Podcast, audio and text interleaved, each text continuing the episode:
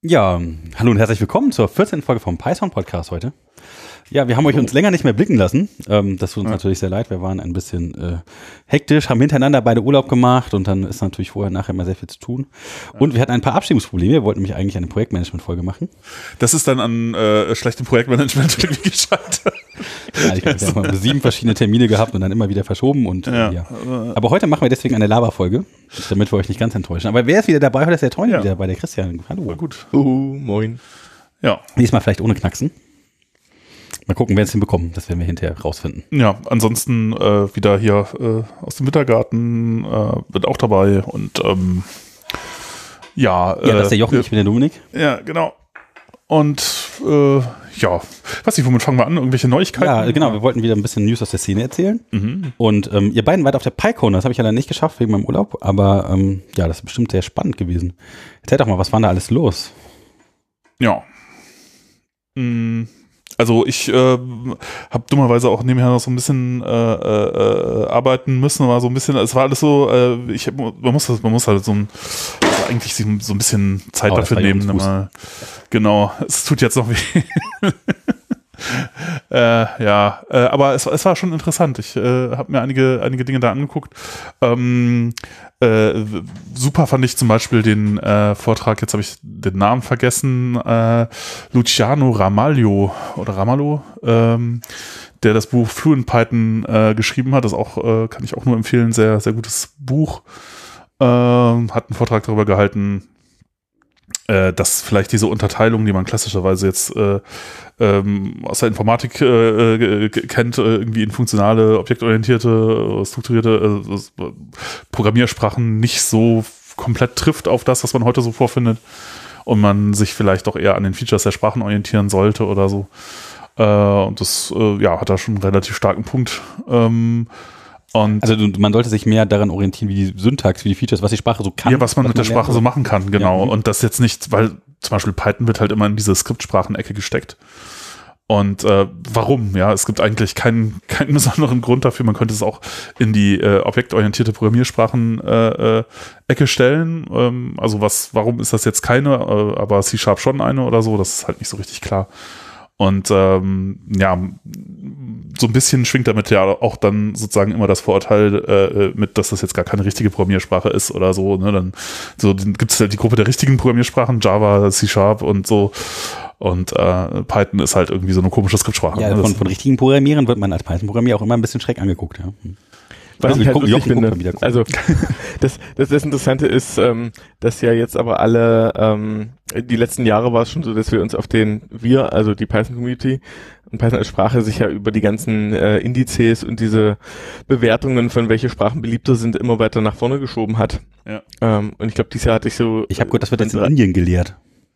Ja, also ich meine, ich habe die letzten drei, vier Jahre beobachtet, dass Python immer bei allen Bewertungen im Prinzip unter den Top 5 ist. Ja. Ähm, und jetzt dieses Jahr hat es ein paar Mal wirklich geknackt, dass wir, ich glaube, bei drei von vieren, und ich weiß nicht mehr welche das waren, auf Platz eins sind.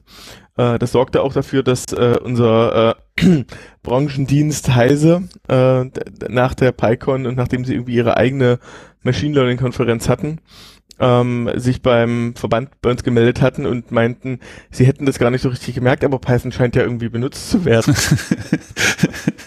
ja. Das sind, das äh, wo das dann jetzt plötzlich herkäme. Mhm. Wie kommt denn das? ja, genau. Ja. Und ähm, aber aber ich, ich glaube tatsächlich, also inzwischen, ich höre das auch manchmal nochmal, äh, auch wenn man jetzt, ich hatte, Heise hatte heute äh, auch äh, ein Thema, was wir später noch aufgreifen werden, äh, auf dem Ticker und wenn man dann wieder die ähm, ähm, die Kommentare dazu durchliest, ähm, dann ist es ganz spannend, weil halt so, so breit gestreute Vorurteile gegenüber Python die letzten, die das immer noch rausholen von wegen, ja, Indentation ist ja eklig.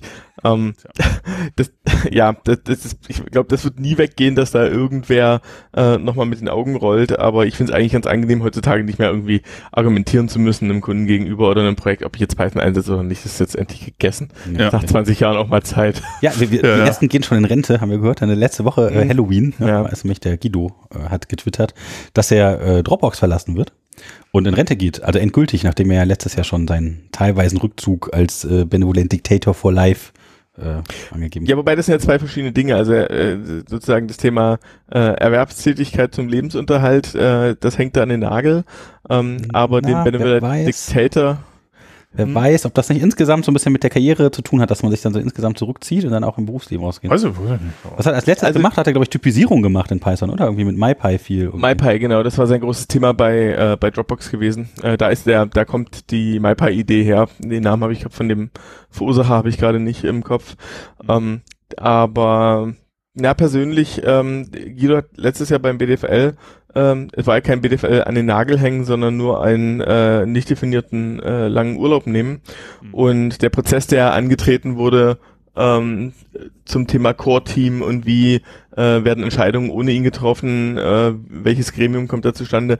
Auch da ist er in dem Gremium ja wieder drinne ähm, und er ist aktiv dabei. Ähm, ich glaube, natürlich er hatte signalisiert, dass er jetzt dann langsam auch irgendwann mal auf seine Gesundheit aufpassen muss und ähm, äh, mit seiner Energie haushalten und äh, aber ich habe den Eindruck nicht gewonnen, dass er jetzt äh, schon jetzt einen Plan hat zu sagen, bis dann und dann will er irgendwie komplett sich raus zurückgezogen haben. Ich habe eher das Gefühl, er will halt mit seiner Energie eben haushalten, um das noch eine Weile durchzuhalten. Ja, durchaus vernünftig, ja. Das ist aber dann der richtige Schritt, ne? wenn dann bei Dropbox jetzt nicht mehr gebraucht wird, oder vielleicht gebraucht wird er schon, aber irgendwie Ja, aber also Ruhestand. das jetzt nicht mehr so- nicht mehr unbedingt machen muss. Ja, irgendwann ja hab- auch ich ein bisschen mehr geguckt, Ruhe das haben, War, Zeit für äh, ich meine, Python gibt's ja schon lange jetzt, also fast also, äh, nicht Wir feiern ganz den 30 Jahre. 30-Jähriges. Ja, Ja, 30, irgendwann doch. mal. Ich, das, das müssen wir mal rausfinden, wann 30-Jährig Ja, stimmt, das sollten wir nicht verwenden.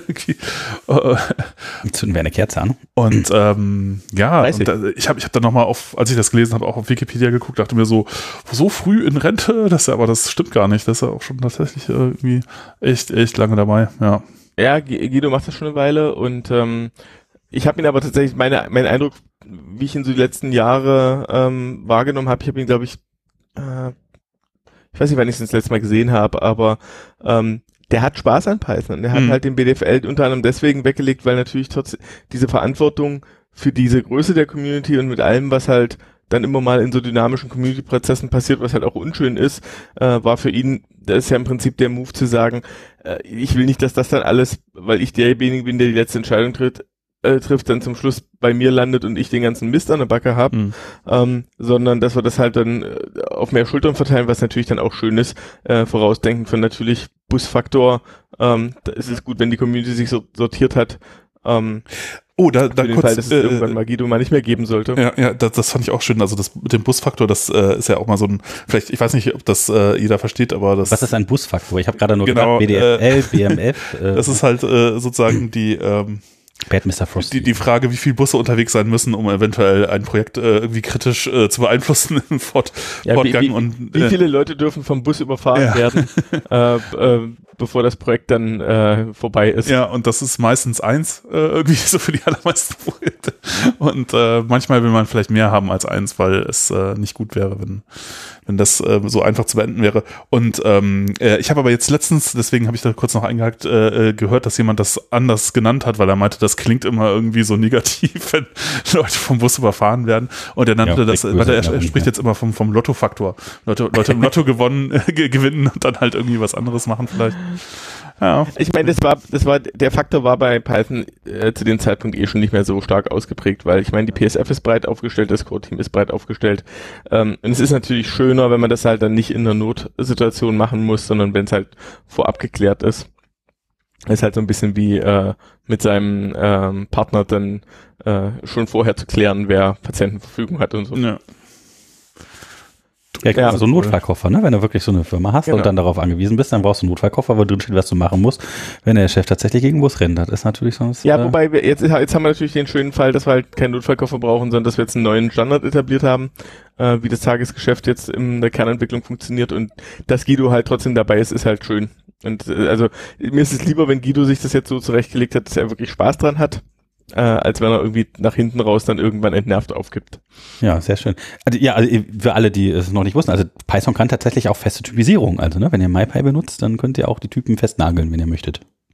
Also mehr oder weniger könnt ihr immer noch, müsst ihr nicht, aber äh, es wird euch wenigstens gesagt. Es gibt eine statische Analyse dazu. Genau. Genau. Ja, aber ihr wart noch bei der PyCon. Also ihr habt PyCon.de ein- dachte ich Ja. auch gerade, Ja. ja. da waren wir gerade. Hm.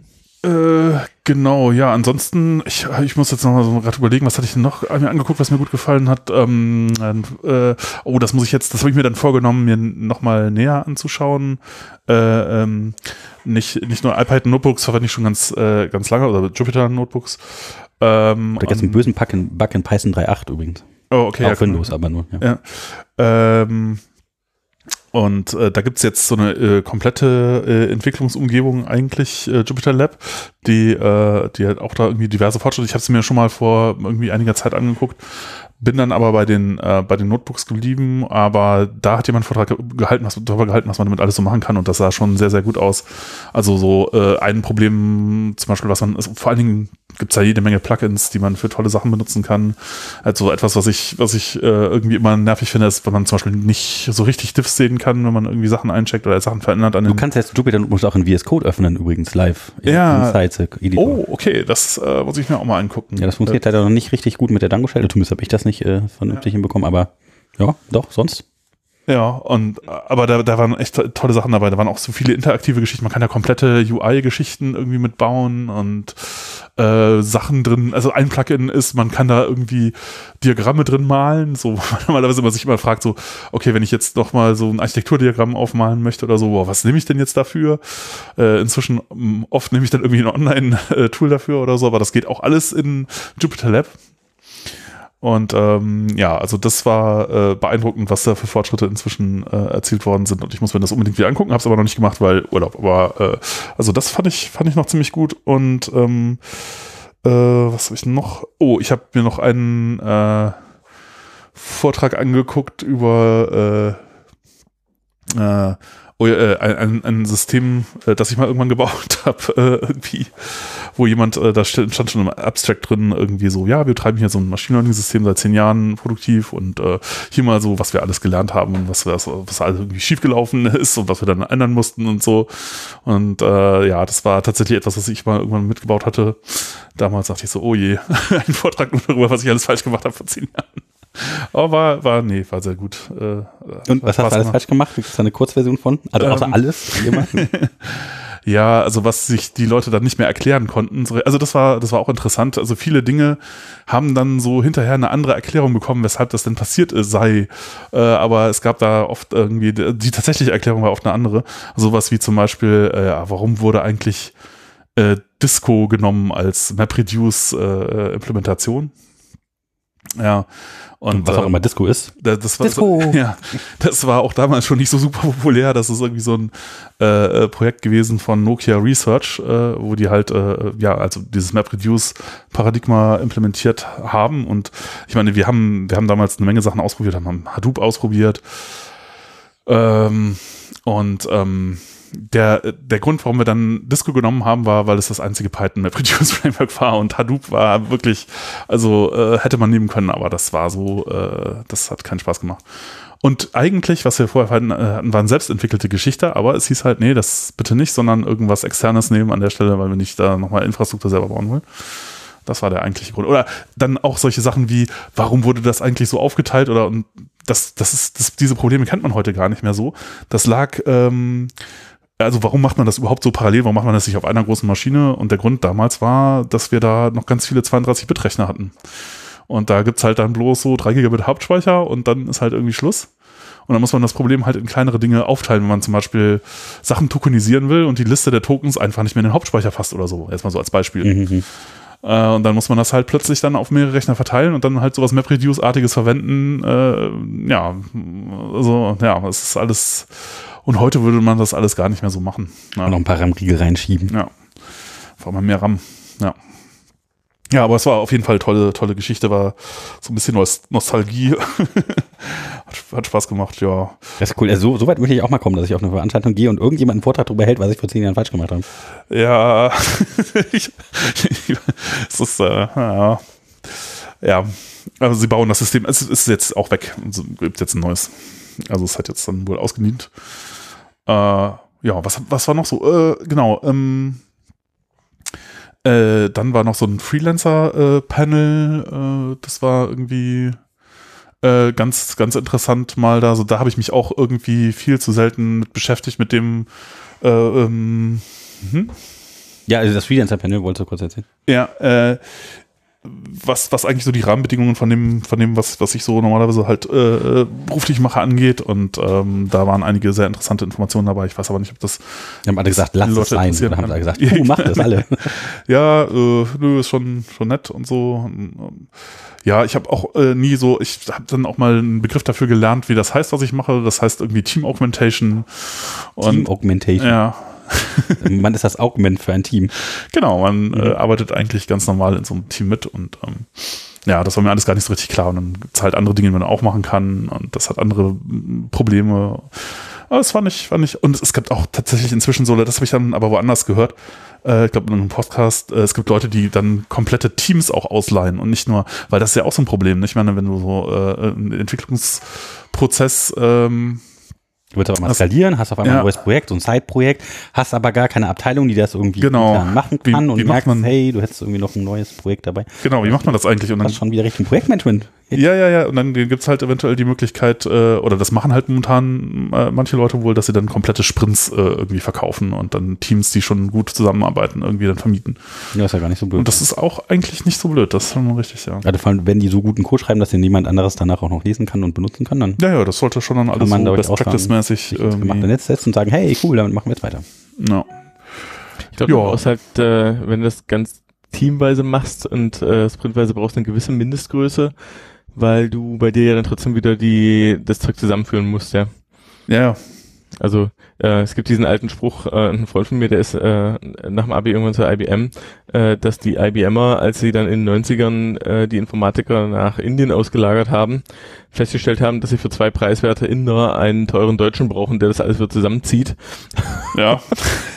ähm, da war die Einspar Einsparung nicht so riesengroß. Ähm, das, da muss man sich wirklich Gedanken drum machen, wie das funktioniert, ja. Ja. Ja, aber was, welche, welche, hast du dir eigentlich irgendwelche Vorträge angeguckt oder? Nee, ich stand, nee, ich, ich Oh. stand auf dem Stand.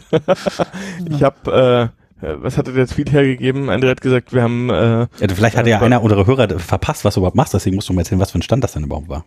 ja genau, also vom Flying Circus. Ähm, und auch da, Das ist ja da auch könnte man irgendwas hier mit, äh, DevOps, DevOps as a Service sozusagen. ja. Ähm, Im Prinzip so wie so wie äh, Team Augmentation, was da ähm, äh, äh, es ist zu spät, meine Kinder haben mich tot gemacht. Jochen, was der Jochen, was der Jochen äh, gerade gemeint hatte, so Richtung Team Augmentation, sowas in der Art machen wir äh, für DevOps-Szenarien, dass du also als Team sagst, der ganze Ops-Kram, ich will das zwar unter Kontrolle haben und wissen, ähm, aber im Prinzip kannst du das komplette Management, äh, den ganzen Betrieb der Anwendung zu uns rüberkippen. Ähm, und dann hast du bei uns da so ein DevOps-Team, was man nicht sagen sollte, ähm, Mhm. aber am Ende sagt Ah ja, wieder doch nur ein Silo. Hm. ja, neues Silo. ist ein schöneres Silo als vorher. also tatsächlich, wir sagen jetzt auch manchmal, dass man äh, uns den äh, die Software wieder über den Zaun werfen kann, aber ähm, wir, wir, wir klettern dann wieder über den Zaun zurück. Ah, ähm, genau. Ja, da haben wir einen Stand gehabt, ähm, um uns ein bisschen zu zeigen. Und äh, ich stand im Prinzip die ganze Zeit nur auf dem Stand rum. Und Du ähm, warst nicht in der Nähe von irgendeinem Hörsaal oder sowas und uns um die Ecke hören oder so. Äh, Naja, man könnte, nee, die waren halt immer schön zu, damit man da äh, auch die Ruhe hat. Ähm, ich habe ähm, aber dafür irgendwie, glaube ich, zwölf Kilo Schokolade verteilt oder so.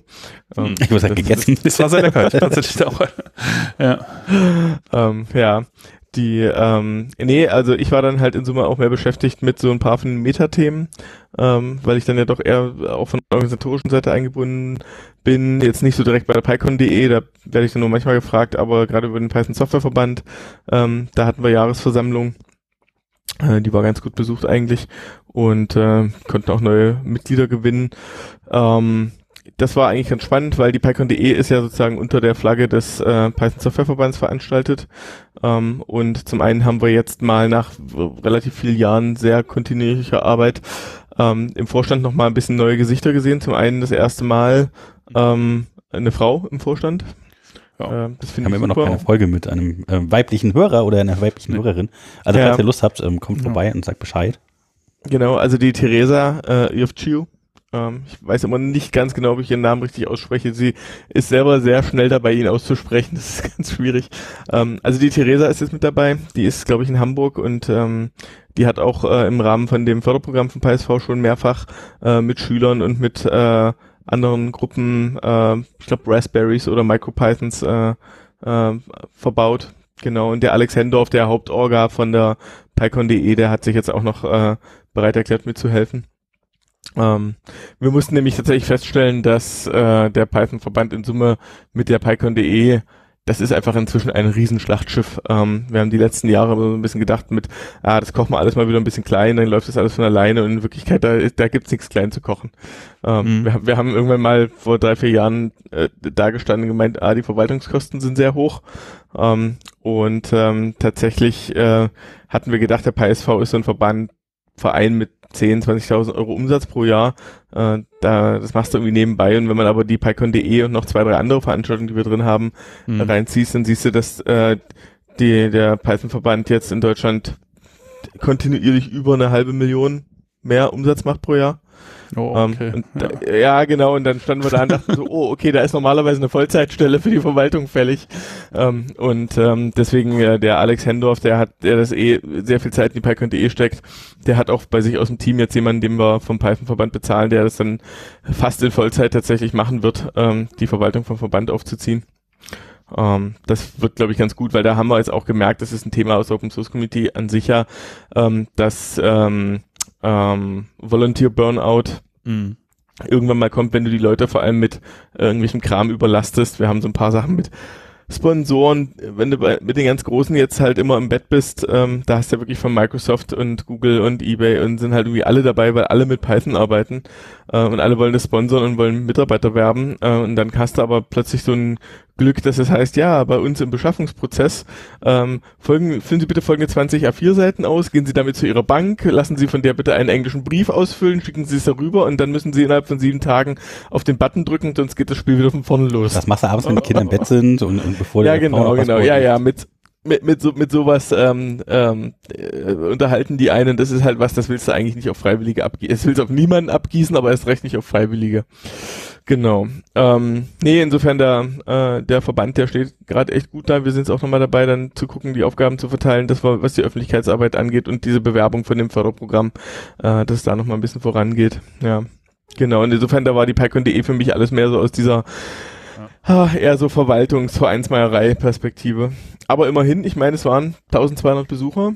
Genau, genau, das, ja, das hatte ich auch, ich, ich habe die genaue Zahl nicht, nicht gehört, aber also das waren auf jeden Fall mehr als äh, 1000 Leute und äh, ich, ähm, wenn ich mich so an vergangene Veranstaltungen äh, erinnere, das ist diesmal deutlich, also es war halt die äh, mit den meisten äh, äh, ähm, meisten Publikum da und es ist kontinuierlich immer mehr geworden und jetzt ist es halt eine richtig, richtig große Veranstaltung. Ne? Was früher war das alles irgendwie überschaubar und jetzt ist das echt Wahnsinn. Also, ja. ja. Also ich erinnere mich, die erste Runde, die wir hatten, die erste in Anführungszeichen Konferenz, die äh, die im Python-Umfeld, die war halt damals von den Soap-Leuten, ähm, die war 2001 in Bielefeld, da waren wir 24 Leute. Da haben uns an der Uni mit dem Grill getroffen und mal irgendwie zwei Tage lang uns Dinge gezeigt. Das war eigentlich sehr cool. Ähm, und damals gab es dann auch schon dieses Thema von, das, das zog dann auch ein und dann waren statt 25 irgendwie 50, dann hast du irgendwie 100, dann hast du irgendwie 150, dann war es eine Zeit lang so immer so in der Größenordnung und ich erinnere mich, dass ich auf der ersten Python-Konferenz in den USA, so 2004 glaube ich war, das waren dann damals 400 Leute oder so in der Größenordnung. Und die wuchsen auch immer weiter und dann waren es, glaube ich, in Texas unten in Dallas waren es plötzlich 2000. Und wir haben uns mal ange angeguckt, weil du hast halt auch alles, was die Konferenzen an Räumlichkeiten konnten, gerade was das Internet anging, du hast immer alles gesprengt, ähm, weil die dann immer dachten, na ja, von 2000 Leuten sind mal irgendwie 10% irgendwie mit ihrem äh, Notebook unterwegs oder brauchen WLAN und mhm. du musstest denen damals mal schon klar machen mit, nee, hier kommen jetzt 2000 Leute, die haben jeder zwei Geräte. Ja. ähm, genau, und da sind wir jetzt im Prinzip halt auch angekommen. Ich meine, mit 1200 Leuten sind wir so groß wie die Europython. Ähm, die hatten, glaube ich, auch 1200, wobei da gibt's ein paar Unstimmigkeiten wohl angeblich, was die äh, Rechnung von Köpfen und Tickets angeht. Ähm, und wir hatten vor allem 800 Leute auf der Warteliste. Ja, Wahnsinn. ähm, also das, wir werden nächstes Jahr nochmal die Location wechseln. Ich meine, die neuen Termine sind schon draußen. Also für alle, die äh, nochmal hinkommen wollen, es wird nächstes Jahr wieder in ähm, Berlin sein.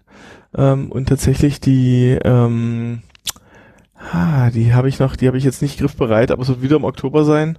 Mhm. Ähm, und es gibt schon äh, offizielle äh, offizielle Daten im Oktober, die Webseite gibt's gerade nicht her. Aber leider nicht mehr im Kosmos. Das Kosmos fand ich eigentlich sehr schön. Das Personal Mhm. da war auch echt angenehm. Ähm, ich fand es einen guten Move, ähm, dass äh, nur vegetarisches Essen angeboten wurde. Ja. Ähm, ich finde, das braucht auf der Konferenz nicht, dass man sich da mit irgendwie äh, billigem Fleisch irgendwie versorgt. Ja. Und ähm, äh, die, das also das war das hat mich überrascht, weil ich zwei Wochen vorher hatte ich selber drüber nachgedacht, es wäre eigentlich mal cool, wenn das jemand mal machen würde und war dann äh, ganz positiv angetan. Mhm. Ähm, kam nicht bei jedem gut an. Ich muss auch sagen, die haben auch handwerklich leider an ein paar äh, Stellen dann daneben gegriffen, weil es einfach nicht gut gemacht gewesen war. Ähm, aber die Idee fand ich auf jeden Fall gut. Ja, und nächstes Jahr wird es dann wohl äh, noch eine etwas größere Location werden. Ich glaube, da werden wir anderthalb oder 1600 Leute reinlassen. Ähm, aber das ist im Prinzip schon mit Ansage, dass es wieder eine Warteliste geben wird. Mhm. Ähm, nur wir, wir kommen halt nicht, es gibt irgendwann keine, keine größeren Locations mehr. Halt Ja, irgendwann ist halt. Schluss, ne? Es gibt noch, äh, ja, irgendwie am Alexanderplatz irgendwie, da wo auch der, der CCC-Kongress äh, häufiger war, ne? Aber das. Ja, ja, warm, warm, warm. mh. Ähm, wir waren noch bei der Packend.de, wir hatten ein bisschen geguckt, wie groß es wird, wo es nächstes Jahr hingeht. Also es wird auf jeden Fall wieder Berlin sein. Äh, wir werden zusehen, dass wir irgendwie mehr Leute reinlassen, weil es natürlich blöd ist, wenn wir, ähm, ja. äh, wenn wir zu viele Leute auf die Warteliste setzen müssen. Und du hattest gerade Ähm. erzählt, dass das Essen, äh, trotzdem es sehr leckeres vegetarisches geben sein soll, irgendwie ab und zu mal äh, komisch geschmeckt haben soll. Ja, gut, ich meine. Ja, es, es, es gab halt vom, äh, der Anbieter hat es halt an ein paar Stellen nicht gut umgesetzt. Das ist, ich glaube, am ersten Tag war das Kartoffelkarton halt nicht durch. Ähm, aber das wäre bei einem äh, Stück Fleisch genauso blöd. Ja, und das ist natürlich auch schwierig, was, was für solche Mengen irgendwie alle gleichzeitig, äh, naja, da kann immer mal Ja, ja, schick genau. Ja, Catering ist ein Challenge, ja. Ja, Ja, äh, aber sie, sie versauen es auch immer wieder auf die gleiche Art und Weise. tja.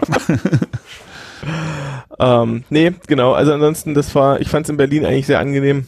Ähm, Ja. War von der, war vom Umfang her fand ich gut. Ähm, ich habe halt auch bei mir so viele, viele interessante Gespräche gehabt. Es war jetzt ja diesmal überlagert mit der Pi Data. Mhm. Wird es wahrscheinlich nächstes Jahr auch wieder sein. Ähm, man merkt so ein bisschen, dass es halt, Python hat je nach Generation schon fast so ein bisschen unterschiedliche Schwerpunktthemen. Vor, vor zehn Jahren war Web halt immer so Mhm. das treibende Thema im, ähm, im Programm. Jetzt ist es äh, alles, was rund um Machine Learning, Dat Data Science und so geht. Ähm, und das ist so, sind eigentlich sind's zwei Konferenzen, die laufen jetzt aber zusammengefaltet äh, in einer im Prinzip. Und ähm, aber in Summe ist es einfach so ein extrem diverses Portfolio. Es ist halt nicht so, dass alle jetzt irgendwie erst A und jetzt B gemacht haben, sondern es wird halt immer mehr. Es wird halt, man hat dann irgendwie dieses eine Hauptthema, was vielleicht so 60 Prozent äh, der Themen bestimmt. Und aber die anderen 40 Prozent sind immer noch doppelt so groß wie das, was wir vor fünf Jahren hatten. Ähm, also da ist einfach die Diversität und worüber man mit Leuten reden kann schon, das ist fantastisch. Ja, ja, ja. Nee, fand ich auch eine sehr schöne Veranstaltung. Ja, sehr spannend. Also Ja. dieses Jahr versuche ich mir auch tatsächlich wieder tiefer in den Kalender reinzustreichen. Aber dieses Jahr, äh, da kam leider nichts mehr da rein. Ich meine, spannend ist ja, dass es eine rein englischsprachige Konferenz ist ähm, im deutschen Raum. Und wir so ein bisschen der EuroPython den, äh, den Rang ablaufen an ein paar Stellen. Ähm, die, Hm. Deutschland liegt einfach, das haben wir in Karlsruhe gemerkt und jetzt in Berlin auch wieder, Deutschland liegt halt schön zentral.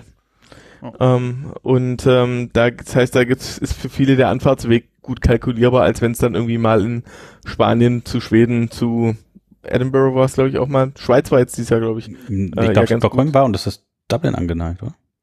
Ist das nicht Mhm. so? Nächstes Jahr? Ja, kann sein, weiß ich Ja, nicht. Aber diesmal, diesmal war es, glaube ich, Basel, ja. Mhm. Genau, dieser war es Basel. Ich meine, Schweiz ist halt auch teures Pflaster. Äh, das schreckt auch mal so den einen oder anderen ab. Was war denn in Stockholm? Keine Ahnung. War da, wann war das denn? Das war es gab Wochenende, irgendwie eine? Django-Con mal irgendwo da in der, aber ich weiß nicht genau, wann das war. Naja, äh, wie auch immer. Ja, ähm, tja, was haben Genau, wir denn sonst noch an Neuigkeiten? Äh, ähm, Python Halt 3.8. 3.8 sozusagen. Ne? Ja. Ähm, ja, ist draußen. Äh, äh, genau, es gibt ein paar ganz interessante äh, äh, Geschichten, die dabei sind. Ähm, ja, ist jetzt auch nicht so wahnsinnig umwerfende neue Geschichte. Es gibt ein bisschen neue Syntax. Ich weiß nicht, vielleicht fangen wir äh, damit am besten mal an. Es gibt den, den, den Walrus, Walrus. Operator. Eine Assignment Expression. ja. Was ist das? Das ist, ein, eine Expression, die vorher nur ein Statement war. Hätte Ja, sein können. versteht ja kein Anfänger. Ja, ähm, Also on the Jochen, fly du wird ich? was Ich, zugewiesen. äh, ja, man kann, man kann damit Zeilen sparen. Voll gut. also wo man, muss nicht erst was definieren, sondern man kann quasi in der Frage was definieren. Ja, also ein Fall, den man ganz oft hat, vielleicht ist es äh, am einfachsten, das an dem Beispiel zu erklären, ist, dass man irgendwie sich zum Beispiel äh, irgendeinen Wert aus einem Dikt oder so holt und dann damit irgendwas macht, aber das eigentlich auch nur dann machen möchte, wenn es den, wenn das tatsächlich da drin ist. Also was man dann üblicherweise macht, ist, man macht halt dict.get äh, und dann überprüft man halt, ob das, was zurückgekommen ist, none war oder nicht. Und das kann man sich jetzt quasi sparen und das halt in einer Zeile hinschreiben. Und da das relativ oft auftritt, ist das, spart es halt schon ganz ordentlich Zeilen. Man kann halt, ja, eben äh, sozusagen if und dann halt die Variable, die man zuweisen möchte, Doppelpunkt gleich und dann äh, könnte man sowas äh, Also machen if, wie- äh, keine Ahnung, key, Doppelpunkt gleich, dick, get, bla. Ja, non. genau. Dann Nee, macht er Val. Value eher nicht Key, aber äh, genau, dann äh, macht man irgendwas und in dem Fall, wenn es halt nicht drin ist, dann äh, würde man da gar nicht reinspringen in den Block. Ja. Ein anderer Fall, wo man, äh, wo man es gut anwenden kann, sind halt While-Schleifen, wo du ähm, irgendeine Arbeitsvariable belegst und du ähm, äh, das einmal am Anfang halt äh, gleich zusammenfassen kannst. Dann kannst du sagen, hier geht's, hier geht die nächste Runde von der While-Schleife los.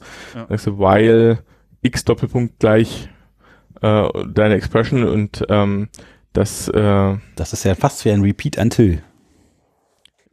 ja, ne, nein. Warum nicht? Äh, Weil es ja immer noch im Kopf ausgeführt wird. Es wird ja immer am Anfang gemacht. Ja, okay, also du das ist tatsächlich okay. du hast, du hast halt für den Einstieg in die, in die Schleife hast du es dann immer noch trotzdem, ähm, äh, äh, muss es homogen sein. Ja. Und ansonsten, was wir auch mal bei, bei regulären Ausdrücken ist auch oft so, dass man dann halt ein Match-Objekt zurückbekommt, wenn es halt irgendwie gematcht hat oder ansonsten halt none und das geht halt dann auch so, dass man das halt deutlich äh, also ein bisschen einfacher hinschreiben kann. Ja. Also ist Der- für manche Fälle ganz praktisch. Ja. Es ist halt nicht nur zum Zeilensparen, sondern die Lesbarkeit ist manchmal halt einfach angenehmer, wenn du ähm, momentan Dinge erst, erst an eine Variable binden äh, musst, um sie dann auszuwerten. Ähm, und aber eigentlich würdest du es vom, vom Lesefluss her gerne zusammengeschrieben haben. In den Fällen wäre das halt was, was du gut reinlegen kannst. Also alle sind begeistert vom neuen Assignment-Operator. Nee, das kann man nicht sagen. Nein, überhaupt nicht. Also Hört es sich gerade bei euch an? ja, nee, der, Ja, es gibt es, es gibt halt so drei, vier Fälle und ich glaube, das ist ein das ist ein Ausdruck von der, von, von von dem deutsche Begriff für Maturity, von der Ausgereiftheit von Python. Ähm, es gibt so Python ist ja in Summe vollständig. Es gibt ja wenig Dinge, die einem so die ganze Zeit irgendwie im Weg rumstehen, dass man sagt, oh, bevor das nicht geht, kann ich Python nicht benutzen. das würde man ja nicht hier stehen. Ähm, aber es gibt immer mal so den einen oder anderen Fall, der dann doch auch in der Diskussion, in der Voice Operator war, lange diskutiert worden, glaube ich. Ich Hm. habe das Pep gerade nicht, äh, ich weiß gerade nicht, Liedwan sagte so, nö, Ja, ja. das macht erstmal ohne mich. Ja. äh, möglich, ja.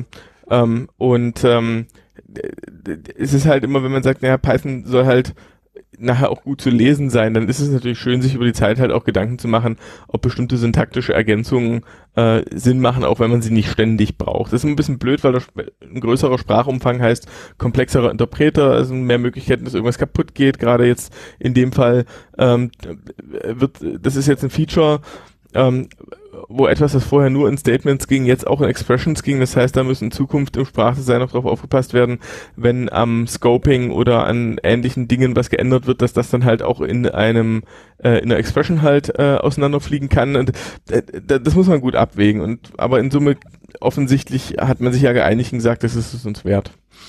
Also ich finde es aber Ja. doof, wenn ich das jetzt richtig verstanden habe. Nö, das, also ich finde es Nee. tatsächlich ganz, ganz nett, aber ich weiß auch, dass es äh, irgendwie sehr kontrovers äh, diskutiert wurde und dass es halt Leute gibt, die das hassen. Und ähm, was auch irgendwie in gewisser Weise nachvollziehbar ist. Also, äh, aber ja, hm. Wir, wir werden wahrscheinlich irgendwann in ein paar Jahren wissen, ob das eine super Idee war oder total doof, keine Ahnung. Ja, vielleicht schickt ja. jetzt wieder ganz viele Anfänger ab und so. Weiß Nee, nicht. Ich meine, die Gefahr ist tatsächlich immer, dass wenn, äh, aber Python hat eigentlich, was die Lernkurve angeht, einen ganz angenehmen äh, Vektor, dass Leute sozusagen zu früh auf zu spezielle Fälle sich einschießen und dann meinen, sie müssen den Walrus Operator rechts und links an allen Ecken und Enden einsetzen. Es ist aber mehr äh, dieses Thema, dass man halt, Python ist halt nun mal eine idiomatische Sprache, das heißt, es ist eine Sprache, die ist darauf hin designt, dass man sich ähnlich wie eine natürliche Sprache auch so mit ihr auseinandersetzt und bestimmte Wendungen in bestimmten Situationen halt einsetzt und in bestimmten Situationen halt nicht. Ähm, deswegen gibt's halt, wenn man im Fernsehen ein Wort mit F sagt, dann irgendwann ein Piepsen. Äh, und in einem, anderen, in, einem, in einem anderen Kontext äh, kann man das halt einsetzen. Und das ist halt, da ist Python, äh, Raymond Hettinger sagt an der Stelle immer gerne, Python ist halt eine Sprache für Erwachsene. Äh, du musst halt wissen, was du tust. Und ähm, so ist es auch mit allen professionellen Werkzeugen oder auch mit Power Tools. Klar kannst du dir halt in den Finger bohren. Deswegen solltest du halt wissen, was du tust. Bohrmaschine bitte nicht anfassen. Ja, genau. Ja. Nicht direkt auf die Hand zielen. Vielleicht auch andere lebenswichtige Organe auslassen. ja, ja, genau. Ja. Selber versuchen Aber auf also der, der, der Walrus Operator ist ein, ein Punkt, da, da kommen wir nachher vielleicht ganz zum Schluss, wenn wir unser Rattenloch-Thema äh, Mhm. finden. Ähm, ist tatsächlich ein Aspekt, mit dem ich halt in letzter Zeit öfter mal gehadert hatte, weil ich habe eine, äh, einen Anwendungsfall, wo ich ständig ähm, etwas ähm, sowohl verwenden als auch zuweisen möchte. Und, und das ist halt, das ist halt schwierig. ja, jetzt geht's. Ähm, und äh, insofern, ich habe einen ganz persönlich eben den Anwendungsfall, wo ich sage, da, da wird's dann interessant werden. Ähm, ich ich habe eher das Thema, dass äh, bevor ich halt sagen kann, in meiner Library unterstütze ich halt alles nur noch ab Python 3.8 aufwärts. Ähm, das auch wird halt noch eine Weile sein. Ich Tja. bin halt mehr in der Spanne 3.5 bis 3 3.8 halt momentan. Aber das ist zumindest halt am Horizont erkennbar, ja. ja. Okay. Mhm.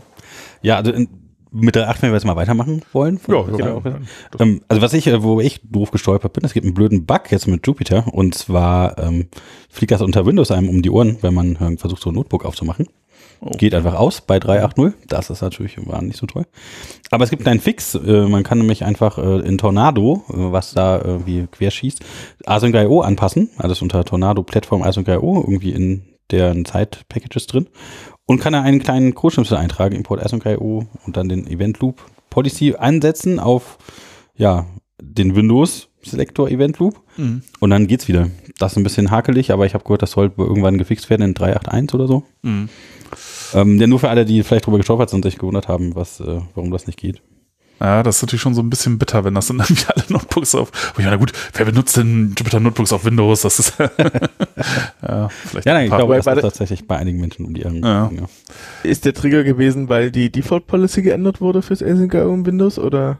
Möglicherweise, ich habe keine Ahnung über den Grund, muss ich ehrlich gestehen. Ich habe einfach nur diesen Fix gefunden und gedacht, okay, ich probiere es mal aus und dann äh, ging es tatsächlich wieder. Also irgendwas war da mit Async.io kaputt. Ich weiß nicht, die haben, glaube ich, bei 3.8 auch was mit Async.io verändert bei dem Verhalten.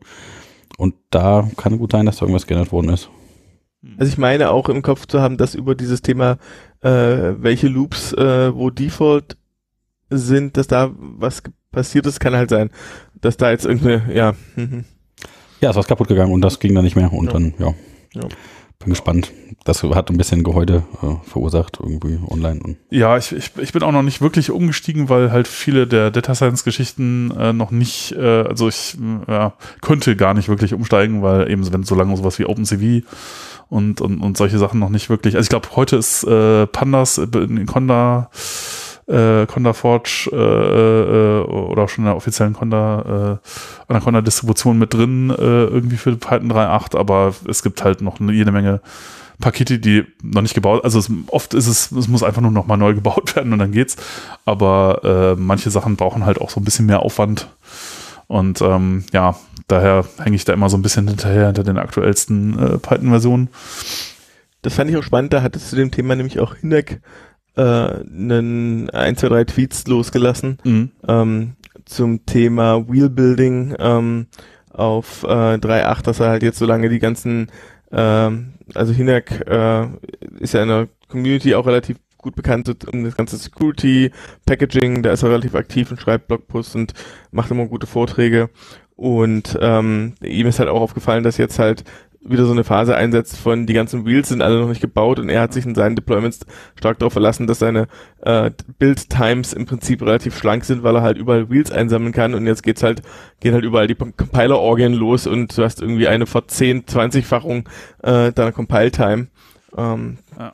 Da war er dann auch nicht so happy in der Kombination mit, dass die Release-Kadenz ja dann noch angepasst wird, wurde, ist. Ja, das ja. St stimmt, das ist jetzt schneller, ja.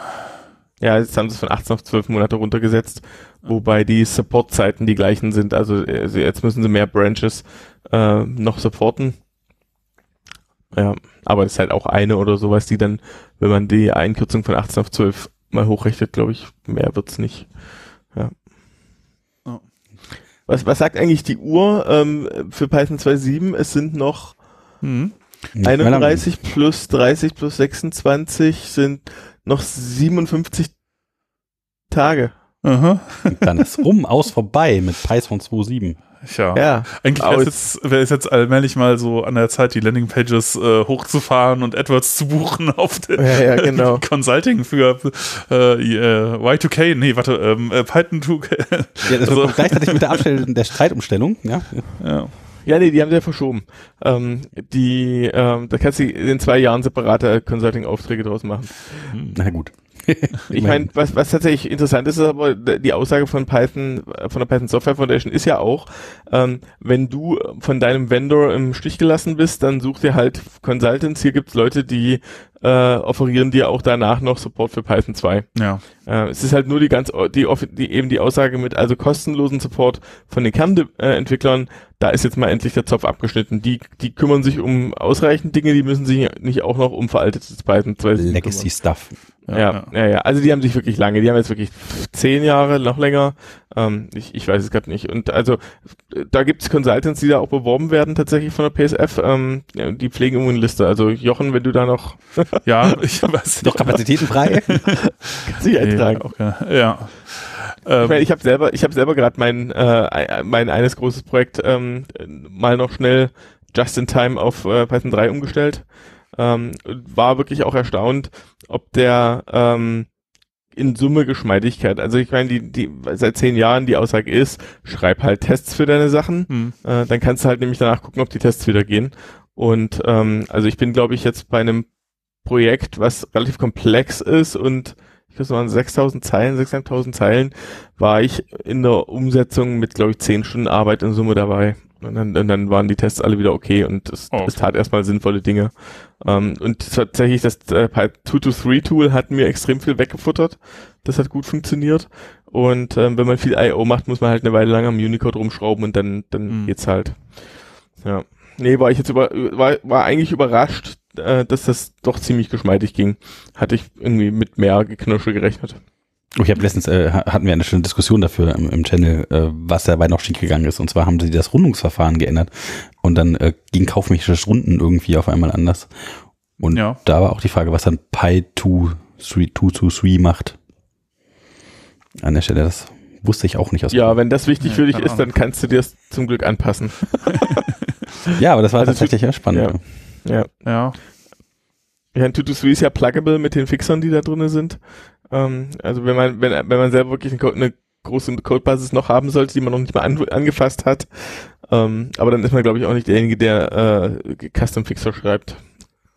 Ja, da, ja, da, ja, da hat man sich wahrscheinlich dann schon länger nicht mehr so wirklich dafür interessiert, wie das da weitergeht. Ja, irgendwie alles. Ja, ja, ja, ja.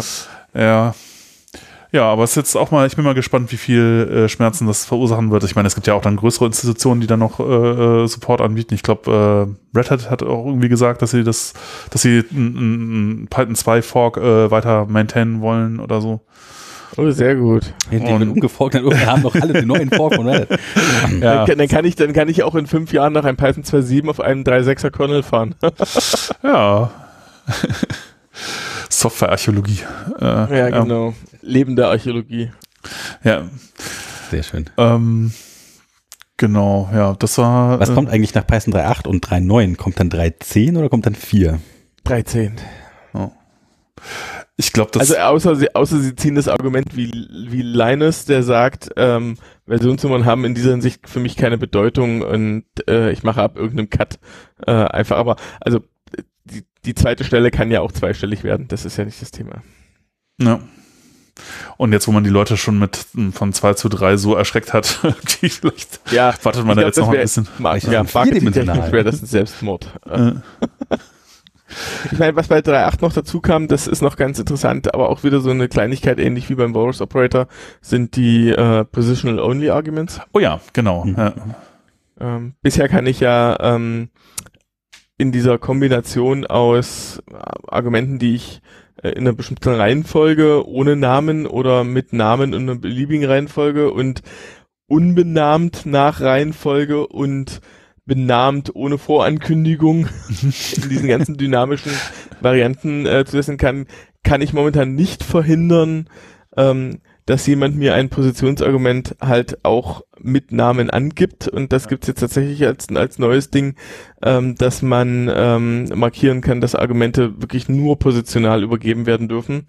Ähm, wobei ich tatsächlich auch zugeben muss, zum einen, da ist mir tatsächlich der, der Syntaxanteil eher zum Abgewöhnen. ja. Also warum macht Also- man das? Also was gibt's da für einen Grund für? Nein, Den habe ich tatsächlich gerade auch ich, nicht ich, greifbar. ich weiß es nicht so genau. Ich habe mal, oh, das war, ich habe eben auf der auf der PyCon war halt auch ein äh, äh, Talk äh, über diese Änderungen. Und da hat jemand ein Beispiel gebracht irgendwie mit Potenzieren, dass das da irgendwie einen böse beißen kann oder ich krieg's jetzt glaube ich auch nicht so wirklich auf die Reihe, was da das Problem war, aber im Grunde ist halt das äh, das Blöde, dass ähm, äh, ja, wenn du halt nicht so richtig erwartest, dass wenn du äh, irgendwie ein Keyword-Argument halt übergibst, dass das dann halt als Positionsargument auch reinkommen kann und dann sozusagen vielleicht einfach äh, äh, Dinge in der falschen im, im falschen Hals irgendwie der so. Funktion landen. Ne? Ähm, Ja, was, was, passi was passieren kann, ist, wenn du ein, äh, ich, da weiß ich aber auch nicht, was momentan der Effekt wäre, aber du kannst solche Sachen bauen, wenn du zum Beispiel halt durch ähm, äh, Stern, Stern, durch Stern und Stern, Stern Dikts übergibst und in dem Dikt ist etwas drinne, was eigentlich ein Positionsargument wäre, dann könntest du das damit ersetzen. Das heißt, wenn es äh, zwei ja, oder, ja, aber da, da, da würde sich eigentlich Python jetzt schon gegen wehren, wenn du ein Positionsargument namens A per Position übergibst und dann im Dikt nochmal ein A mit drinne stehen hast als Stern-Stern Keyword-Argument, ähm, das, das, da würde sich eigentlich schon gegen wehren und sagen, das geht so nicht. Ähm, aber für mich ist es ein bisschen so ein Ding ähnlich wie du bei Command-Line-Tools äh, häufig, wenn du hintergelagerte Prozesse starten möchtest, so Start-Stop-Daemon-mäßig, und du willst an denen auch noch Argumente übergeben, dann hast du manchmal auf der Command-Line so ein Doppel-Minus, äh, Mhm. um zu sagen, so Ja. hier ist jetzt mal das, hier ist das Ende von, von Genau. den Argumenten, die ich kriege, und hier gehen die Argumente los, die in der nächsten, äh, äh, an die nächsten weitergegeben werden, äh, damit die Parser nicht durcheinander kommen. Und so in dieser Kategorie ist das für mich halt auch angesiedelt. Nur diese syntaktische Auswahl, dass du dann halt neben den bisher schon Sternchen äh, im Funktion, in der Funktionsdeklaration jetzt noch einen Slash als bedeutungstragendes Element hast. Ich Ja. weiß gar nicht, ob der Dopp ist der Doppelslash auch belegt für, für die Keyword-Arguments oder was? Nee, ne? nee, ich war nicht nur das aber Slash, aber ja. da, das sieht ex also Das das, das, meine Ästhetik Ja, ist ist äh, arg verletzt, ja. Ja. Und wenn man, wenn man halt nicht weiß, dass das die, ich meine, es ist sowieso, denke ich, für, für, für Leute, die damit anfangen, also die Stern- und Doppelstern-Geschichten sind schon so, hui, was passieren hier für magische Sachen? Und jetzt aber der Slash ist auch nochmal, da kann ich, kann ich auch mir gut vorstellen, dass da Leute mh, ein bisschen verwirrt werden, aber naja, ich meine, die meisten Leute werden das ja auch nie zu sehen kriegen. Also das ist halt etwas, was man Ja, halt ja. dann macht, wenn, äh, wenn man muss, aber ansonsten, ähm, ja. Ja, das ist, äh, das ist auf jeden Fall auch eine interessante Geschichte. Ah, genau, dann. Äh, Das nächste Ding für Python 3.8. Bitte? Das nächste Ding für Python 3.8. Ja, Python Wir 3.8. brauchen eine Chapter-Mark. Ja, äh, ich, äh, das muss ich mir so mal, ich glaube, ich habe es sowieso ver verpeilt. Ich weiß nicht, Reaper äh, äh, macht die Chapter Marks manchmal an den Anfang, wenn man das irgendwie falsch Warum haben wir einstellt. eigentlich noch keinen Button, den wir irgendwie mit dem Recipe steuern? Genau, ja, ja, ja. Buzzer oder mal vor. Äh, genau, muss ich mal irgendwie äh, mich mit beschäftigen. Vielleicht ist ja jetzt irgendwie im Jahreswechsel so ein Ich bisschen. muss mal einen. Buzzer kaufen und dann gucken wir mal so ein Interface oder so. Ja. Gibt es Ähm, eigentlich eine API für Reaper? Entschuldigung, kleines Auftrag. Ja, ja, ja, ja, man kann da solche Dinge reinhängen. Das ist, äh, das ist tatsächlich alles möglich. ja. Ja, ähm, äh, genau, nee, äh, schöne, schöne Geschichte. Also ich finde das total toll. Ich weiß nicht, ob andere Leute das auch, äh, auch gut finden. Äh, aber für Multiprocessing gibt's jetzt so Shared Memory Geschichten automatisch.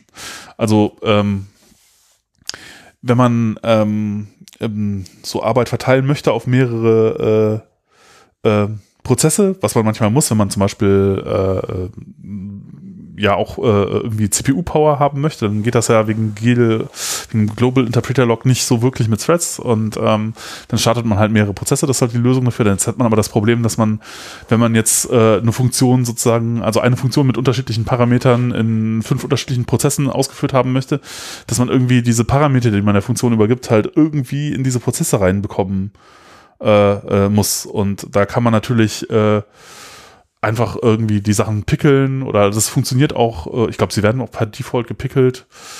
Ähm, aber wenn man jetzt äh, irgendwie was übergibt, zum Beispiel halt auch gerade bei so Data Science Geschichten, irgendwie große NumPy Arrays oder so, die halt so groß sind, dass ich die nicht fünfmal in den Hauptspeicher packen kann, dann habe ich halt ein Problem, weil äh, geht halt einfach nicht mehr.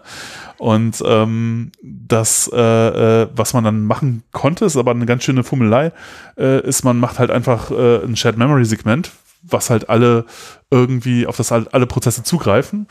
Und ähm, also man kann dann so Dinge machen, wenn man nimmt halt ähm, äh, äh, irgendwie Struct, äh, das in der Standardbibliothek, das Modul, und baut sich dann halt so eine binäre Datenstruktur zusammen in, in Chat Memory Segment und dann lädt man das in den Prozessen halt irgendwie, äh, greift man darauf zu und dann hat man halt auch sozusagen die Daten übergeben, ohne dass man da äh, irgendwie ähm, Muss ja quasi selber pickeln muss. zählen, da musst du wieder so. aber das ist halt schon, äh, ja, ich würde aber sagen, dass die meisten Leute, äh, das, das ist schon ganz, auch ganz schön wild und würden das nicht so machen wollen. Und jetzt gibt's halt eine Geschichte, die halt automatisch drin ist und man muss sich selber nicht drum kümmern. Und äh, wenn man die Daten, wenn alle, alle Prozesse, die man aufruft, die gleichen Daten verwenden sollen, dann kann man sagen, so hier in diesem Shared Memo Segment ist das drin und dann kriegen die das. Und das ist natürlich schon ziemlich cool. Ja. Ähm, hm.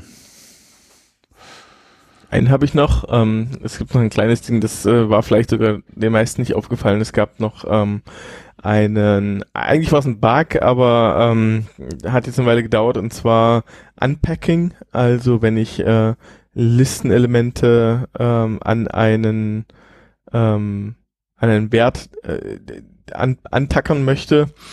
Also ich kann zum Beispiel ein Tupel haben, da sind irgendwie die Zahlen 4, 5, 6 drinne und wenn ich das jetzt einem ein neues Tupel zuweisen möchte, kann ich dann wieder sagen, T ist gleich 1, 2, 3 Stern mein bestehendes Tupel, um die dann halt schön zu vermischen. Das konnte man bisher ähm, machen, aber das konnte man nicht benutzen, wenn man eine Expression hatte, die an einen Return oder einen Yield ging.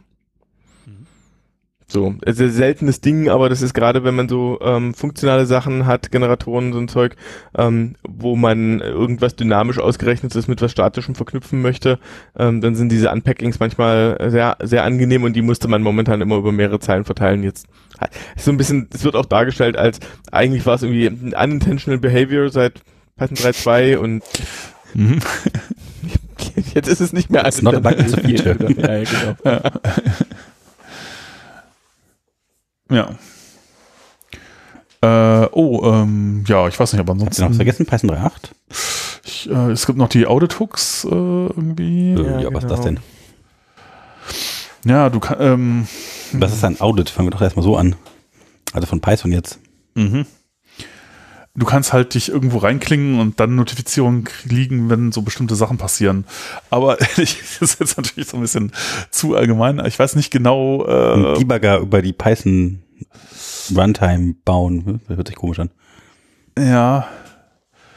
Ähm, Ich habe es mir tatsächlich auch noch nicht angeguckt, ähm, aber ähm, es kann sein, dass etwas, was ich schon eine Weile haben wollte, ähm, das Spannende ist, die Hooks können nämlich zum einen halt von außen reingegeben werden, dass ich die, ähm, wenn ich jemanden eine Python Runtime zur Verfügung stelle, so als Hosting Provider Mhm. ähm, oder als Plattform Provider, kann es interessant sein, dass ich die forcieren kann. Und also ein Thema, und da ist nämlich letztens der Bug, den ich vor 14 Jahren eingesteuert habe, mir zugemacht worden mit, das geht jetzt irgendwie anders und da muss ich mal noch reinschauen, war, ähm, dass Python zum Beispiel, wenn ihm der Speicher ausgeht, kriegst du, kriegt dein Python-Programm halt einen äh, Memory Error.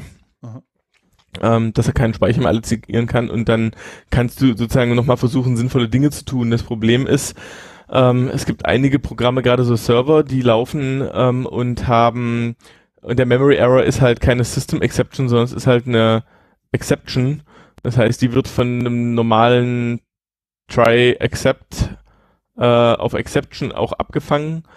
Ähm, und wenn du halt einen Server hast und deine Anwendung äh, läuft in Speicherprobleme, Das klingt Äh, dann- äh, lustig.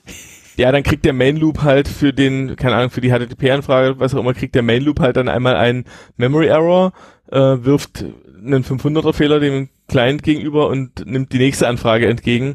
Und ähm, wenn sich aber ein Programm halt dermaßen in die Ecke manövriert hat, die räumen mir halt normalerweise nicht ordentlich in sich auf und da wäre es mir lieber, wenn ich halt von außen eben äh, so sowas beobachten könnte und sagen kann, hey, in dem Fall mach bitte, mach den Python einfach, äh, Prozess einfach aus, lass ihn neu starten von Supervisor, Systemd oder wem auch immer, ähm, weil besser wird's nicht mehr.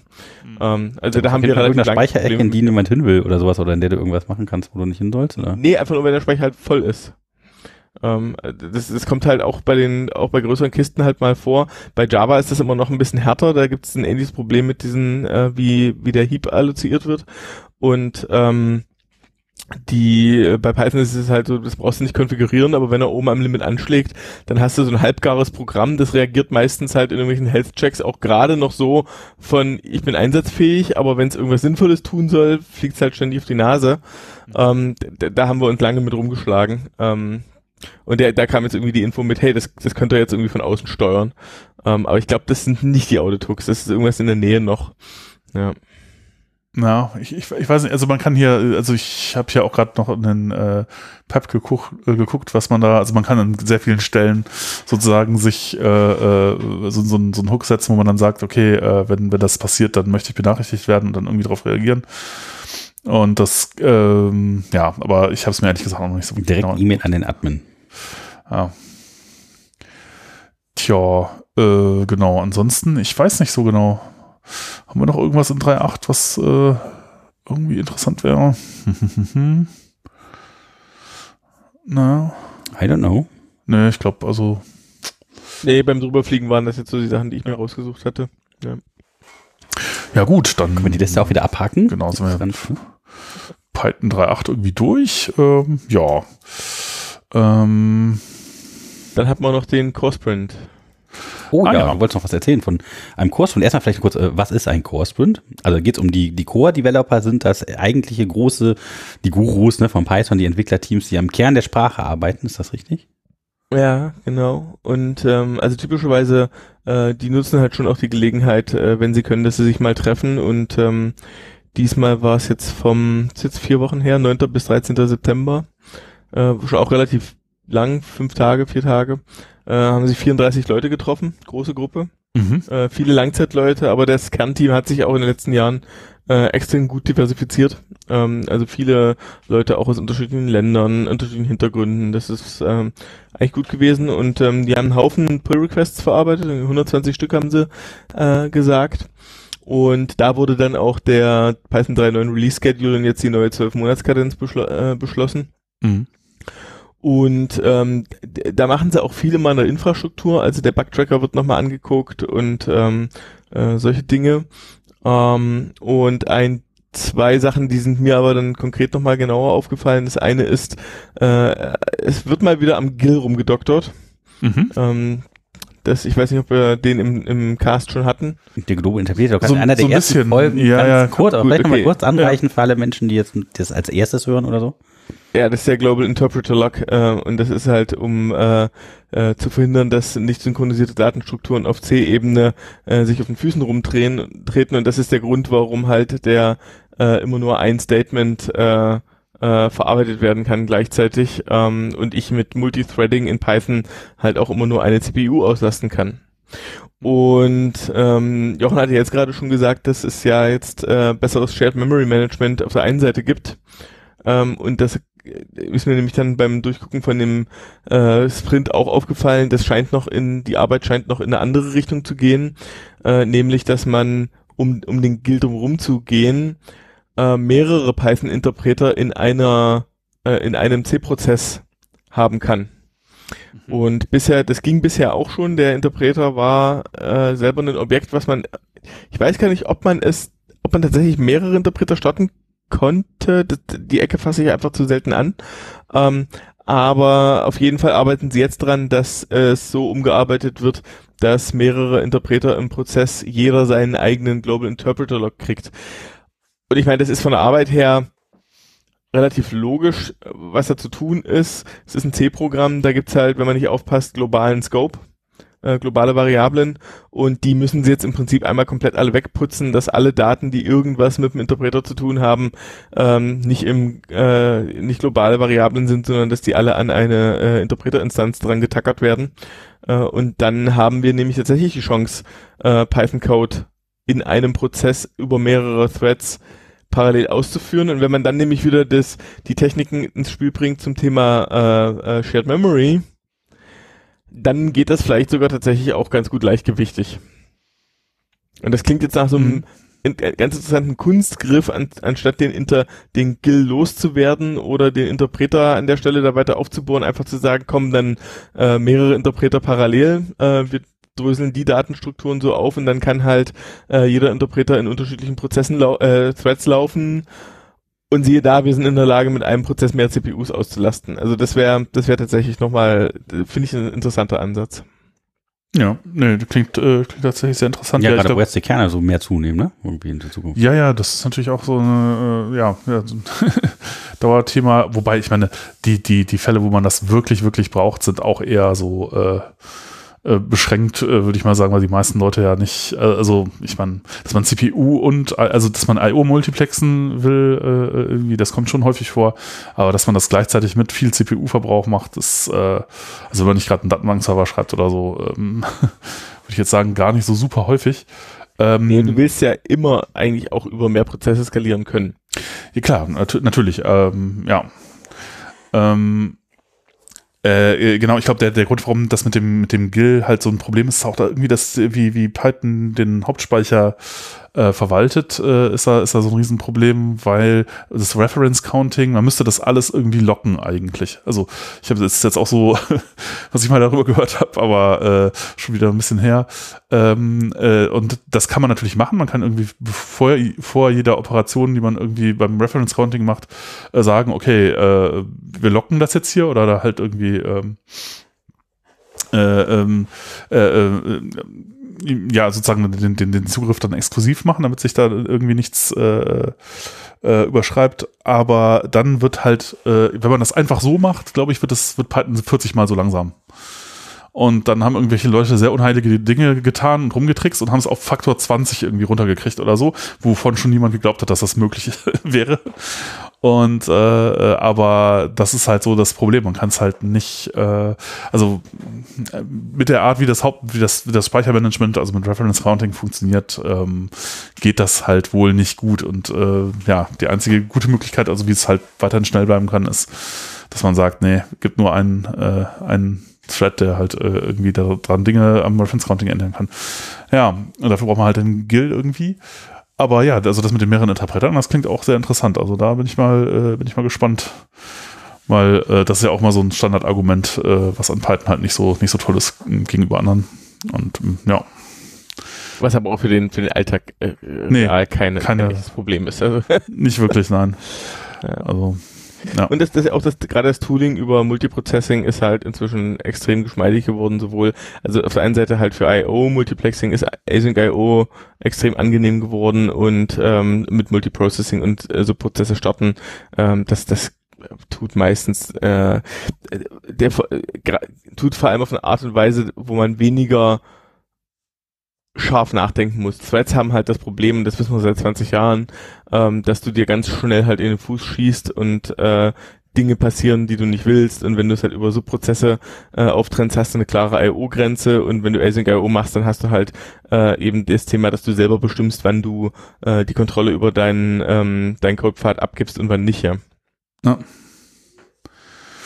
Ja, also. Ich glaube, das ist nochmal so eine eigene Folge irgendwie. Async und Threading in Python, da haben wir auch gar nicht genug für gemacht. Das ist auch jedes Mal, glaube ich, eine, mindestens eine Folge wahrscheinlich komplett. Das ist alles ziemlich fette äh, Brocken. Ja, ich, Was mir auffällt, ist, dass man bei ASIC wahrscheinlich ähm, tatsächlich dann, wenn man das in einer äh, hier nochmal rausholen äh, möchte, was glaube ich wirklich eine gute Idee ist, dann müsste man uns wahrscheinlich was einfallen lassen, um Codebeispiele während in den Stream irgendwie einzubetten.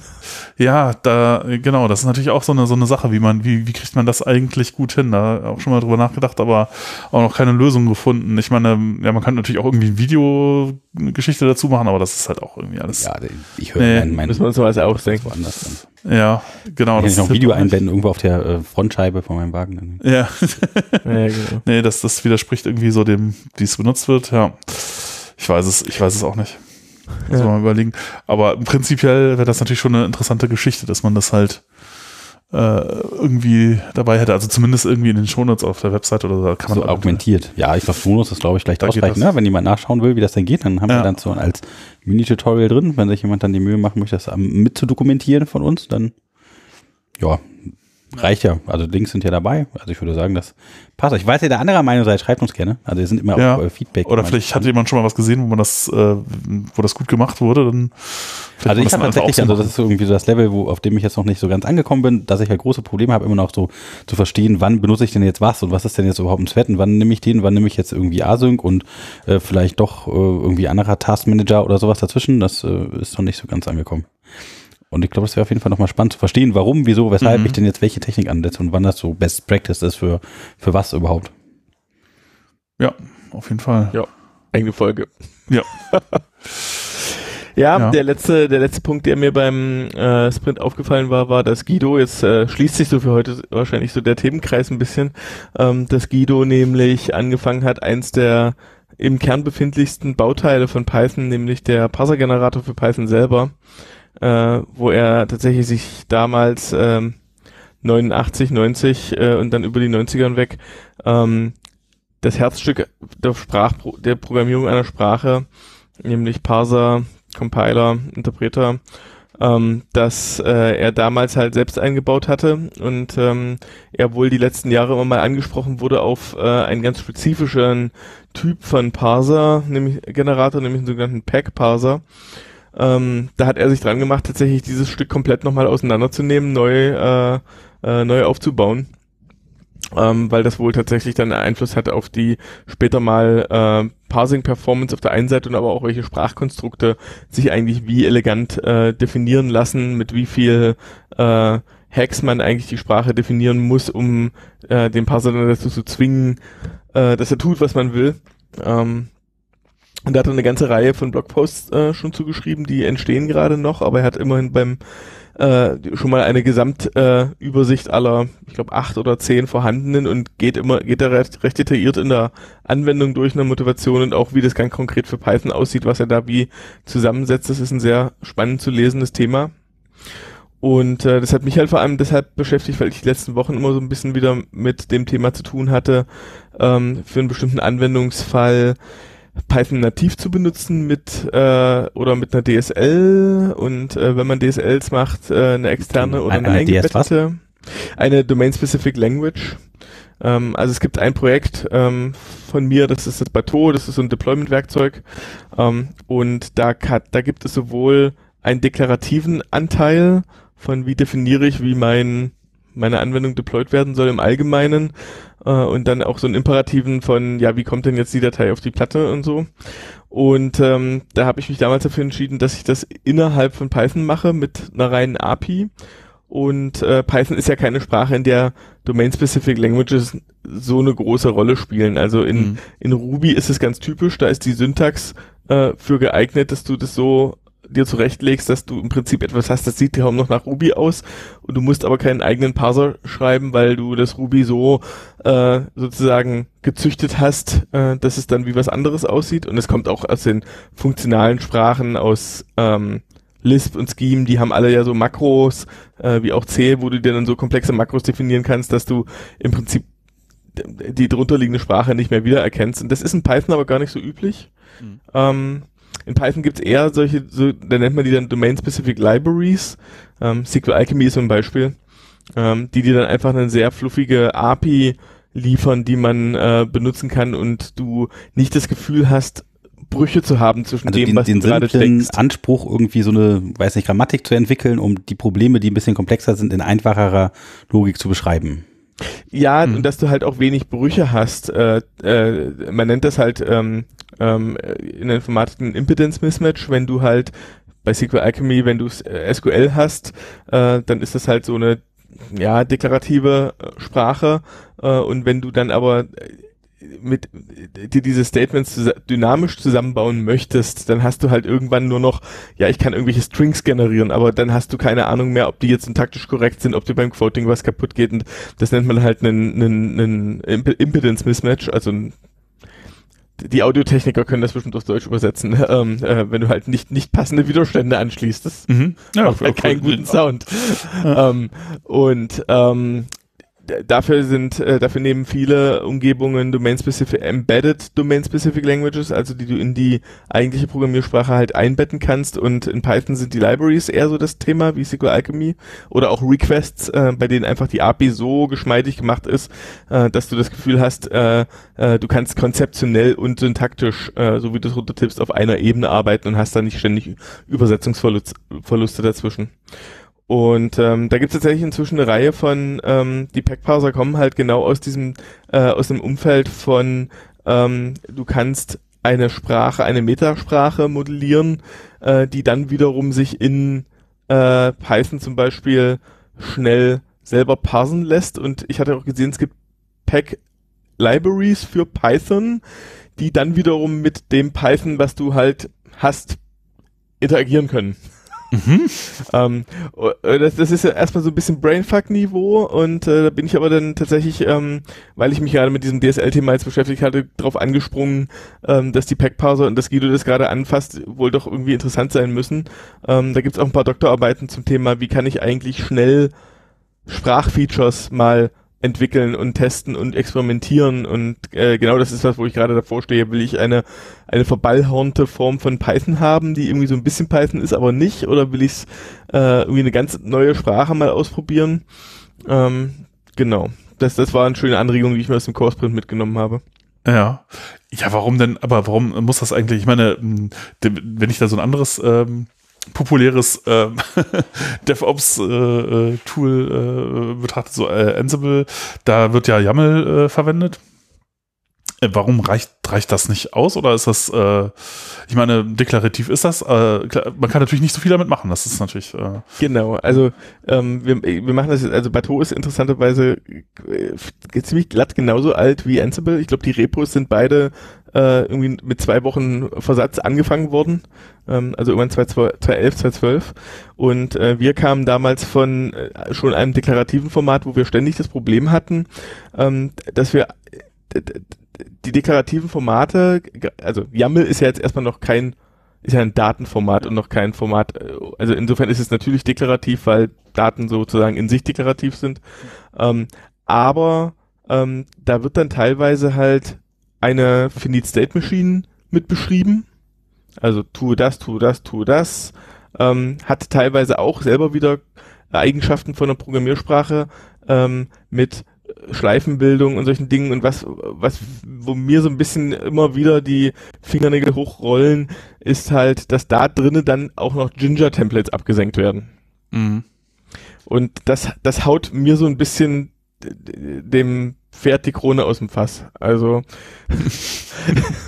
das, das ist einfach, da, da da hat man dann so viel aneinander gestrickt und ähm, wenn man so in der DevOps-Community rumhört, ist halt auch so ein bisschen eigentlich die Aussage mit YAML ist so das unvermeidbare Übel, ähm, aber Ja. so richtig cool finden kann es eigentlich keiner.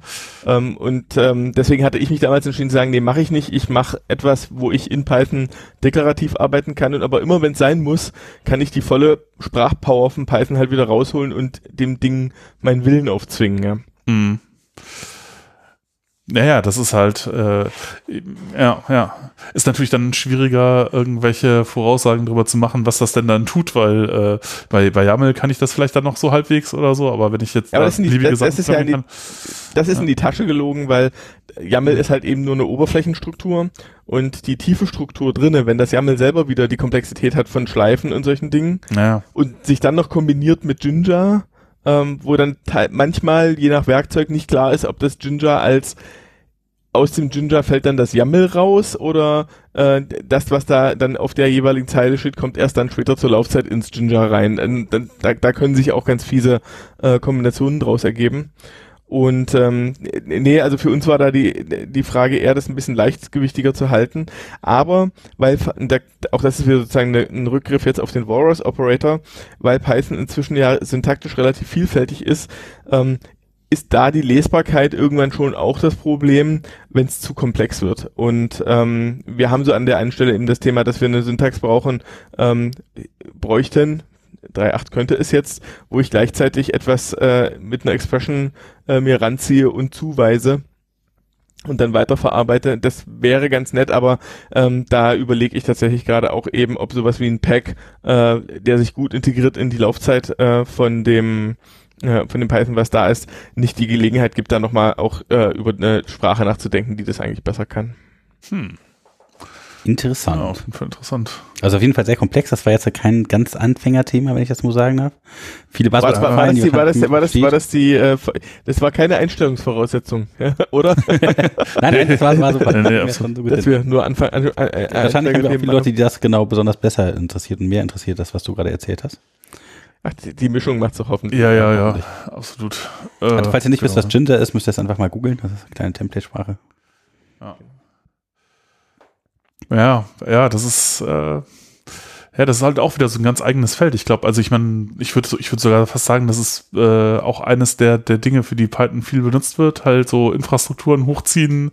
Ich glaube, äh, bei, bei Facebook ist, äh, ist Python halt sozusagen die Sprache für alle Services, die irgendwelche äh, operativen Geschichten äh, machen hinten dran und so. Und äh, es gibt ja noch diverse, es gibt Ansible wird ja auch viel benutzt oder halt äh, OpenStack und ach weiß der Teufel, ganz viele Sachen. Ähm, ja, aber es ist, nicht so ein richtig einfaches Problem irgendwie. Ist, ja. ja, Ja. ja, was haben wir denn? Ja, habt ihr noch was auf wir der Liste? Haben wir heute noch was ja meine Liste ist gerade unten angeschlagen. Ja, gut. Äh, hatten wir noch, wir könnten noch irgendwelche Dinge picken, zum Beispiel, könnten wir noch machen. Äh, Ja, der Pick der Woche sind natürlich dran. Oder äh, der Monat muss ja fast fatal sagen, so lange wie wir diese Folge gebraucht haben. Wir sind, Ja. Demnächst sind wir versprochen Späten, wieder ein bisschen äh, äh, Montagabends. ja. Äh, ja, ähm, ich habe eine ganz nette Geschichte gesehen. Ich ähm, normalerweise, also wäre es ja Software, aber das, äh, äh, da habe ich jetzt gerade nix. Ähm, aber äh, eine andere, eine andere Geschichte, die auch ganz äh, äh, äh, nett ist, finde ich, ist, es gibt jetzt ein Django-Forum.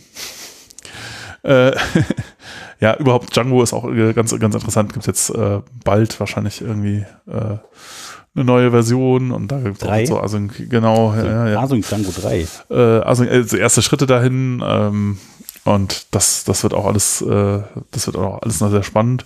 Und äh, es gibt jetzt halt auch ein, äh, ein, ein, Forum, wo man sich austauschen kann und das tatsächlich ziemlich äh, nett aussieht, muss ich sagen. Also das äh, äh, da sind ähm, ja, ja, Was Neues zum Tummeln. ja, vi- viele der, der ja, Leute, die da viel machen im Projekt äh, unterwegs und äh, es gibt viele interessante Diskussionen. Ich war sehr überrascht, äh, was da alles so geht, weil normalerweise ist ja mal Forum vielleicht irgendwie nicht etwas, wo man jetzt unbedingt äh, hin will, aber da, das ist, war, war echt toll und äh, also wenn man sich mit Django beschäftigt und da Spaß dran hat, dann kann man sich das mal angucken. Das ist äh, irgendwie echt nett.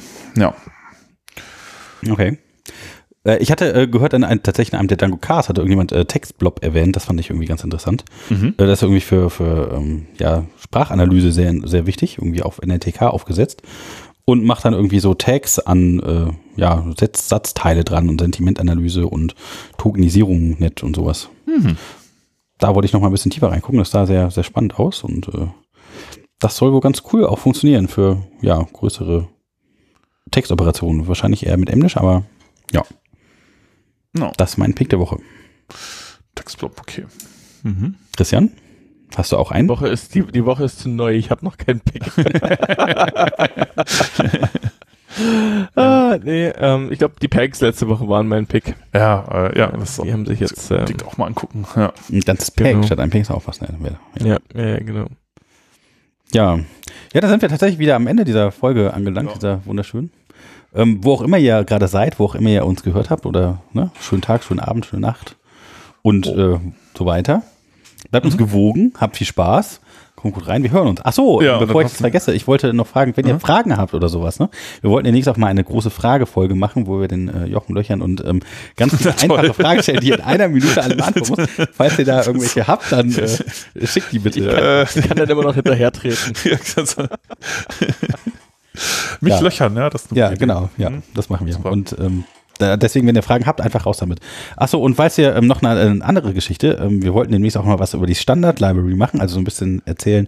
Ja, was das, es das so war auch gibt. eine Anregung, die wir per Mail bekommen haben und Genau. das war eigentlich, äh, fanden wir ganz gut, äh, die Idee und da vielleicht können wir da einfach mal so durchgehen, weil da sind ja viele verborgene Schätze eigentlich drin, äh, die man mal irgendwie näher betrachten könnte. Und falls ihr auch da irgendwie einen Wunsch habt, was wir denn besonders mal beleuchten Ja. sollen, also auch raus damit. Das, äh, ja. ja, Ja. vielen Dank, Toni, dass du da warst. Vielen Dank, Christian. ja, Sehr gerne jederzeit wieder, wieder. sehr schön. Ich habe wieder viel gelernt heute.